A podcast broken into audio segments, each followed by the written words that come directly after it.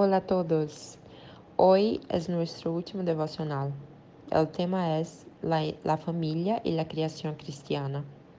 Lucas y yo todavía estamos en el proceso de aprender sobre la familia y la crianza de los hijos. Pero gracias a Dios tenemos una familia bendecida como ejemplo. Tenemos a Juan y a José para que nos sirvan de ejemplo y ese es muy, muy precioso. Hemos aprendido que construir uma família é renúncia e sacrifício, e que, como dije no devocional anterior, temos diferentes roles, lo qual nos ajuda muito a educar nossos filhos de forma mais intencionada. Como madre, decidi renunciar a algumas coisas de minha vida para dar prioridade à sua educação. Lucas também renunciou a muitas coisas para manter a nossa família.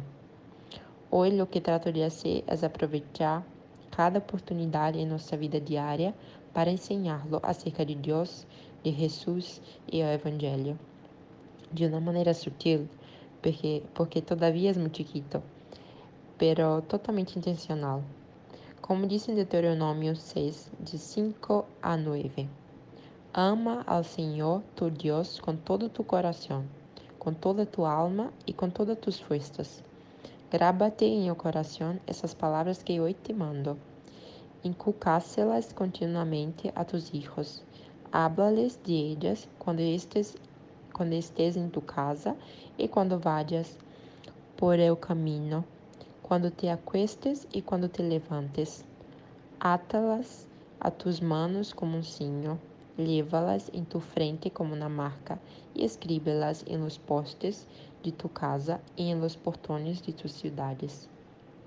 Também em Salmo 78, 4 diz: No las esconderemos de sus descendentes, hablaremos a la generación venidera do poder do Senhor, de suas proezas e de las maravilhas que ha hecho.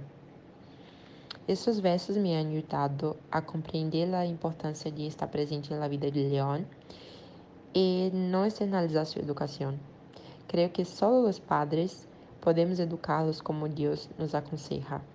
Isto é algo que devemos fazer em casa sempre que podamos. Por não falar de nosso exemplo, que todo o que ensinamos também tem coerência em nossa forma de actuar.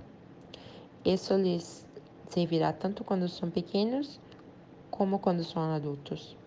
Como disse em Provérbios 22, 6, Instrui a niño em el caminho correto e aún em sua vejez não o abandonará. Necessitamos criar nossos hijos para o reino de Deus, com as instruções que Ele nos dá, protegendo-los de las influências e superficialidades deste mundo, enfocando-nos principalmente no que é eterno e não perece. Termino aqui esta preciosa reflexão e espero que os haya sido de utilidade. Um abraço, tchau, tchau.